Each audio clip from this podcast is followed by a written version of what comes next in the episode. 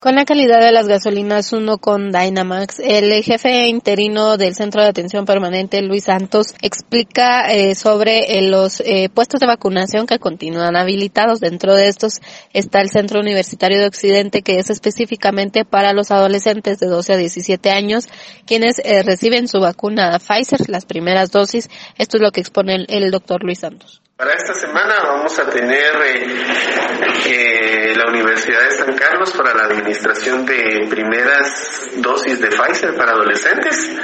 Va a estar toda la semana, esperemos que toda la semana tengamos eh, abierto este centro de vacunación. Y pues también vamos a tener eh, Llanos de la Cruz, el 23 vamos a estar en el Parque Benito Juárez, y el 24 vamos a estar en el centro comercial.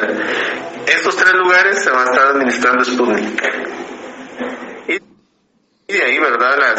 Los lugares donde ya tenemos contemplados las, las vacunas de segunda dosis, como lo es la Mariano Galvis, con primera y segunda de Sputnik, eh, primera y segunda de AstraZeneca en la Universidad Mesoamericana, y la segunda dosis de Pfizer y Moderna en el anexo de la Universidad del Líbano.